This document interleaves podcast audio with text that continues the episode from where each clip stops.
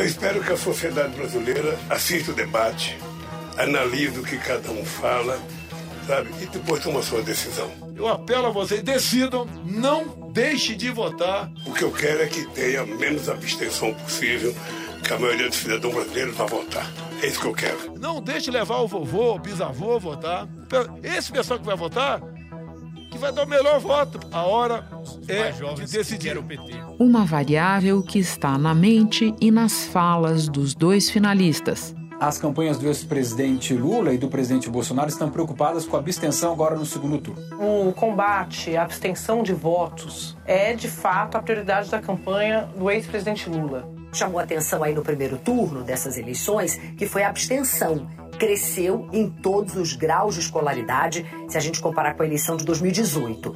Mais de 30 milhões de eleitores aptos a votar não foram às urnas. Isso significa dizer que é o maior nível de abstenção em 24 anos. Em segundo turno, as abstenções costumam crescer, cerca de dois pontos percentuais em relação à abstenção de primeiro turno. Num segundo turno apertado, ao longo do qual as pesquisas pouco se moveram, cada voto vai fazer diferença. Os números do Datafolha, que acaba de sair.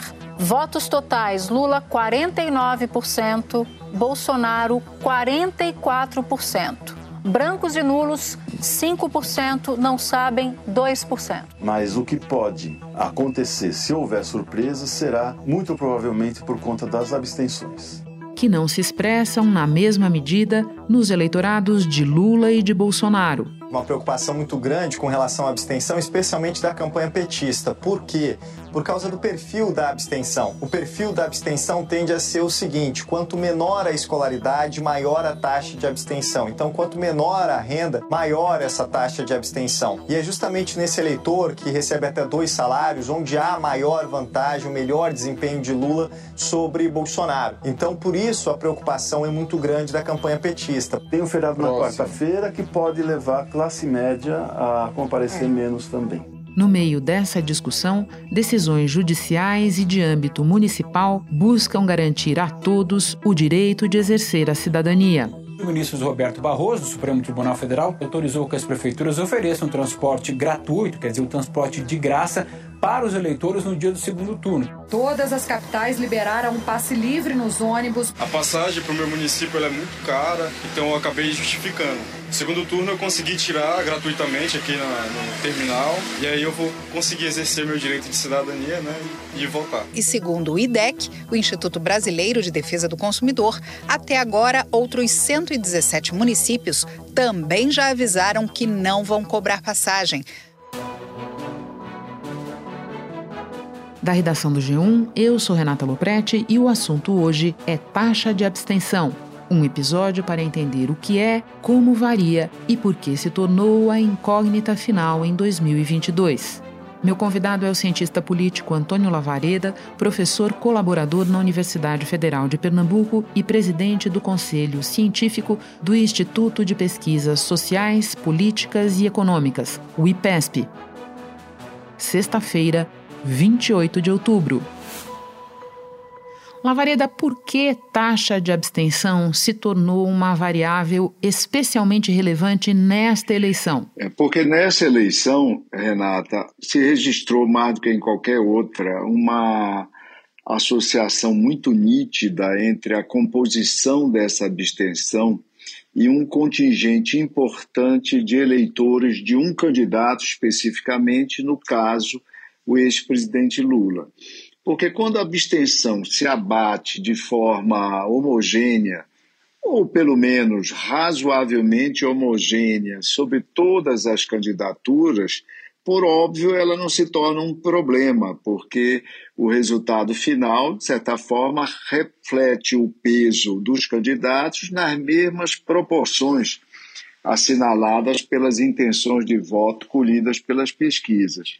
Mas quando você tem, como no primeiro turno desse ano de 2022, é, Jair Bolsonaro, por exemplo, realizando nas urnas 33% dos votos totais dos brasileiros, tal como os institutos haviam medido, haviam estimado, e de outro lado, o candidato, o ex-presidente Luiz Inácio Lula da Silva, que havia sido, cuja votação havia sido estimada em torno de 46%, e eu estou falando da média dos principais institutos, e ele atinge apenas 37%, né? e ao mesmo tempo você nota que a coluna, por assim dizer, da abstenção chega a 21%, 20,95% para ser mais preciso, você vê que há uma relação de complementaridade entre essa abstenção, esse tamanho da abstenção, e alguma coisa em torno de nove pontos percentuais que o ex-presidente perdeu eh, no dia da votação, porque o Brasil, que adotou o voto obrigatório há muito tempo, não pode normalizar, não pode encarar com naturalidade o fato de que 32 milhões 771 mil 639 cidadãos não participaram efetivamente do momento fulcral da democracia, que é exatamente a, a manifestação através do voto e a escolha de governantes e representantes em geral. Eu ainda vou é, te pedir que nos detalhe mais a ciência por trás dessa falta de homogeneidade na abstenção. Mas antes eu quero aproveitar que você falou do Brasil e falar um pouquinho de história. Você conhece esse gráfico melhor do que ninguém. A abstenção foi muito alta no começo da década de 90, depois ela foi caindo e lá para os anos 2010 ela engatou uma ascendente de novo e dá para a gente dizer que em 14, em 18 e no primeiro turno esse ano, ela ficou ali num patamar próximo a 20%. Um pouquinho menos, um pouco mais dessa vez. O que é que explica esse cerca de 20% de não comparecimento às urnas no Brasil? Quando a gente eh, encara essa linha evolutiva da abstenção ao longo do tempo, nós precisamos lembrar que no início dos anos 90 e até o final, sobretudo no início dos anos é, desse milênio, né, desse, desse século, milênio também, é, houve recadastramento, recadastramentos que se tornaram mais frequentes, culminando com o processo de biometria, né, que já tomou conta, que já foi utilizado é, na maior parte do país aí é, nesses últimos três anos. Vamos pegar uma eleição específica. 1994, a segunda eleição da nova República, quando Fernando Henrique Cardoso foi eleito e eleito no primeiro turno. Pois bem, naquele ano a abstenção foi de 17,5% uma abstenção, então 3,4 inferior a que se deu esse ano, os 20,95 de 2022. Mas o que é que ocorria também naquela época? Né? Por exemplo, brancos, votos em branco e nulos naquela eleição, que ainda era uma eleição com voto de papel, votos branco e nulo foram 15,5%. Você imagina, 33% foi a taxa de alienação. E esse voto em branco nulo, sobretudo associado, tal como a abstenção é hoje, sobretudo, à, baixa escolaridade. Né? Não, não por acaso, nesse primeiro turno de 2022, nós tivemos uma correlação negativa de 0,87, que é muito elevada, entre abstenção, ou seja, ausência de comparecimento, e escolaridade. Se a gente pegar por é, faixa etária, por exemplo, metade das 22 faixas etárias, em metade houve aumento de abstenção. E de escolaridade em todos, todos os níveis de escolaridade. Entre os analfabetos, o nível de abstenção subiu de 50% para 52% se a gente comparar a eleição de 2018 com a eleição de agora. Entre as pessoas que leem e escrevem, subiu de 28,9% para 31,3%. Pessoas com um nível superior completo também aumenta um pouquinho, 11,6 para 11,8, e das pessoas que não informaram o grau de escolaridade subiu bastante, de 41 para 54%. Nós temos no Brasil ainda hoje, lamentavelmente, perto de 7 milhões de eleitores analfabetos, a abstenção foi de 52%, ou seja, os analfabetos têm direito a votar, mas praticamente metade né, não exerceram esse direito. Então, a abstenção foi sendo reduzida a partir do início dos processos de recadastramento, mas voltou a crescer. Como se minorar, como se ponderar esse fenômeno, ou seja, a dificuldade de comparecimento que aquelas pessoas, eh, na esmagadora maioria mais pobres, né, as dificuldades que têm para exercer o direito do voto. Você mencionou taxa de escolaridade. Quando a gente olha os números do primeiro turno deste ano, por exemplo, a gente percebe que a abstenção também varia bastante entre os estados. Tem alguma outra variável relevante sob esse aspecto? Onde é que a abstenção é, foi maior agora? A abstenção é maior na região sudeste, primeiro lugar, segundo lugar na região centro-oeste, terceiro lugar na região norte, né? e depois vem o sul e por último o nordeste. Você conseguiu ter uma taxa de abstenção menor na região Nordeste nesse ano de 2022. A gente tem a maior abstenção, então, em Rondônia, com 24,66%, seguido, então, de Mato Grosso, com 23,4%, e o terceiro estado, Rio de Janeiro, 22,7%. Agora a gente vai olhar então para os índices menores de abstenções. A gente tem Roraima com 16,7%, Ceará 17,4% e Paraíba 17,3% de abstenção. As capitais que mais tiveram, mais registraram abstenções nesse primeiro turno. A gente tem então aqui em primeiro lugar Porto Alegre, 33,8%. Na sequência, Rio de Janeiro, com 32,79%. Goiânia, com 30,72%. E Curitiba, com 30,18%. Três capitais onde o presidente Jair Bolsonaro ganhou. Curitiba, Goiânia e Rio de Janeiro, e só Porto Alegre, então, que o candidato Luiz Inácio Lula da Silva levou. Essa performance, esse perfil regional da abstenção é algo importante. Também é importante o fato de que eh, as mulheres votam mais do que os homens.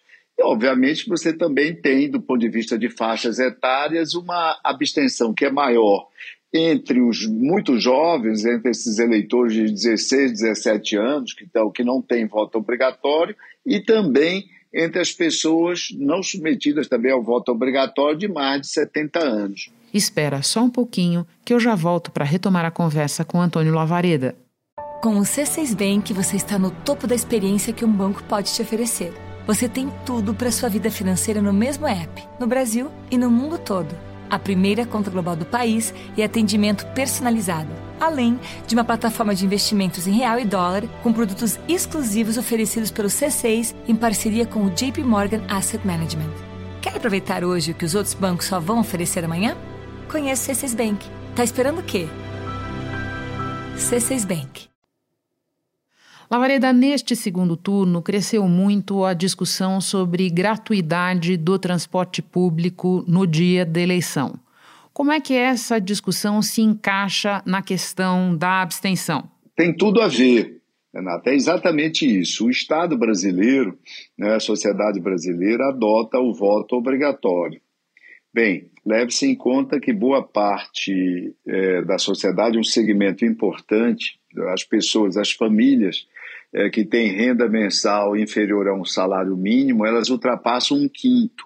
Né? Como nós não temos censo há muito tempo, são estimativas, ela fica entre 20% e 25% nas diversas, é, é, nas diversas medições. O Brasil tinha 47 milhões de pessoas em situação de extrema pobreza.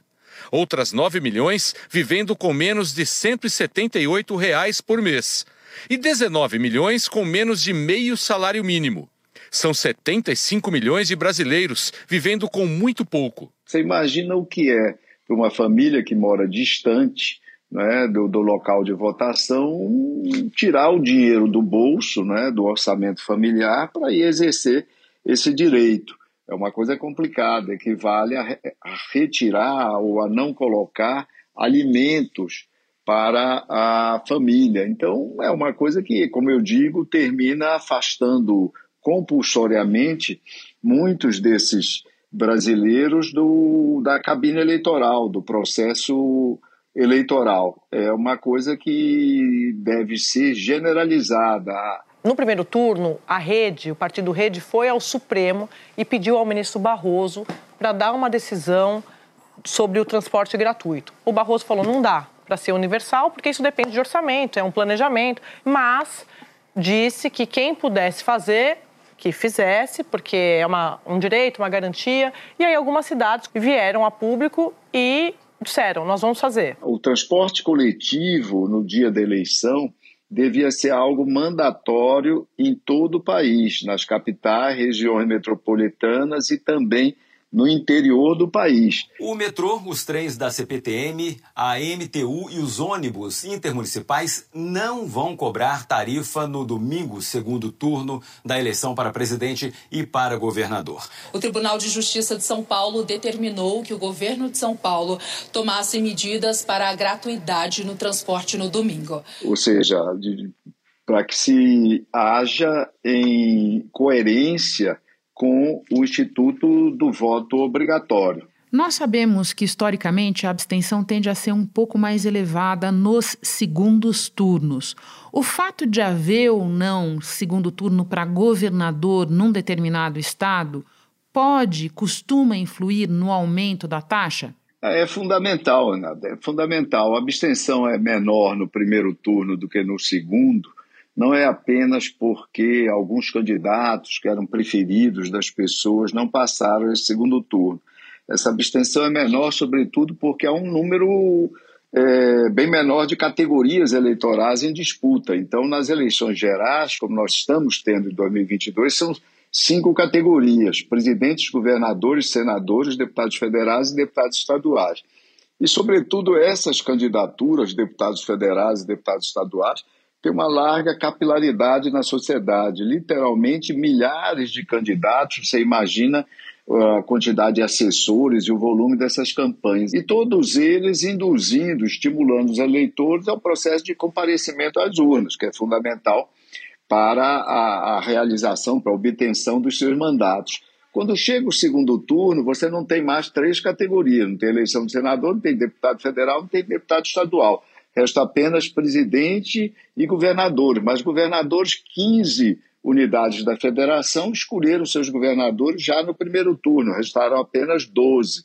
Nesses estados em que você tem eleição para governador, costuma a abstenção ser menor do que naqueles estados em que você não tem essa eleição para governador salvo algumas características. Por exemplo, o sul do país é uma região onde a taxa de abstenção é sempre menor. Por exemplo, na eleição, ah, embora aumente um pouco do segundo, do primeiro para o segundo turno. Na eleição passada, na eleição de 2018, o Sul, como eu comentei, teve a menor, antes teve a menor taxa de abstenção, foi 17,25%. Essa taxa aumentou levemente, 0,55%, foi para 17,80% na eleição é, de 2018. Aí, é, comentando essa evolução regional, Renato, talvez valha a pena a gente chamar a atenção para o fato de que a região onde aumentou mais o, a abstenção do primeiro para o segundo turno na eleição passada, e isso pode se repetir agora, até porque o maior estado da região em termos de eleitorado, que é o estado do Pará, não vai fazer, não vai ter eleição para governador em segundo turno, foi a região norte. Ah, na região norte, a abstenção subiu 4,2 pontos percentuais na eleição passada e o mesmo pode se dar agora. Lembrando que entre os estados que não terão segundo turno para governador estão o segundo e o terceiro maiores colégios eleitorais do país, respectivamente Minas Gerais e Rio de Janeiro. Para encerrar, Lavareda, tudo isso considerado, no que e em quais lugares você nos recomenda prestar mais atenção neste domingo, do ponto de vista da nossa discussão aqui sobre abstenção e o que ela pode significar para o resultado final? A abstenção pode, a maior ou menor abstenção pode eventualmente alterar profundamente o desenvolvimento dos fenômenos e dos fatores políticos de um país, de uma sociedade. Eu vou dar só um exemplo rápido antes de responder diretamente a sua pergunta. O Chile, dois anos atrás, fez um plebiscito para decidir se haveria ou não uma constituinte. Pois bem, participaram naquele, naquele momento 7 milhões e 300 mil chilenos. Nunca na história do Chile houve um resultado tão avassalador como este. 78% votaram pelo sim, 22% votaram pelo não. Fizeram uma constituinte, a constituinte eh, elaborou uma constituição e foi votada agora no início de setembro. Pois bem, agora no início de setembro, o voto foi obrigatório, foi excepcionalmente, porque não é a tradição, foi obrigatório no Chile. Pois bem, Renata, a participação no voto obrigatório, o, o, a Constituição foi rechaçada por mais de 60% dos eleitores, porque com voto obrigatório, 7 milhões e 800 mil pessoas votaram no não. O rechaço ao texto da nova Constituição conseguiu 61,87% dos votos e a opção aprovo recebeu 38,12%. Existia uma expectativa pela rejeição, mas não tão forte. No Brasil, no próximo domingo, há que ficar atento para a abstenção no Sudeste, no Sudeste, lembrando que eh, no primeiro turno desse ano, agora em 2022, o Sudeste foi a única região na qual a abstenção foi menor do que no primeiro turno de 2018. Em todas as outras regiões, a abstenção foi maior do que quatro anos atrás. Votaram mais cerca de 500 mil eleitores dessa região agora do que relativamente a 2018. E é importante a abstenção no Nordeste. Por quê? É, veja o seguinte: a estratégia básica da campanha de Jair Bolsonaro é ampliar a dianteira que teve na região sudeste, desse triângulo das Bermudas, Minas, Rio de Janeiro São Paulo. E a estratégia do ex-presidente Lula é manter o histórico de votações de, com largas diferenças, 40 pontos percentuais, que, tem, que, o, o, que o seu partido tem obtido nas eleições em segundo turno na região Nordeste. Então, eu diria, não só pelo tamanho desses dois eleitorados, 43% no caso do Sudeste, 27% no caso do Nordeste, mas também porque eles são fundamentais para a estratégia de cada um dos dois contendores, é, é, é na abstenção dessas regiões que nós devemos ficar é, de olho, ficarmos atentos. Renata. Lavareda, muito obrigada por mais esta participação no assunto. Sempre muito esclarecedor conversar com você. Bom trabalho aí. Muito obrigado pela conversa, Renata. Este foi o assunto podcast diário disponível no G1, no Globoplay ou na sua plataforma de áudio preferida. Vale a pena seguir o podcast na Amazon ou no Spotify, assinar no Apple Podcasts, se inscrever no Google Podcasts ou no Castbox e favoritar na Deezer. Assim você recebe uma notificação sempre que tiver novo episódio. Comigo na equipe do assunto estão Mônica Mariotti, Isabel Seta, Tiago Aguiar, Lorena Lara, Gabriel de Campos, Luiz Felipe Silva, Tiago Kazuroski e Eto Oskleiter. Eu sou Renata Loprete e fico por aqui. Até o próximo assunto.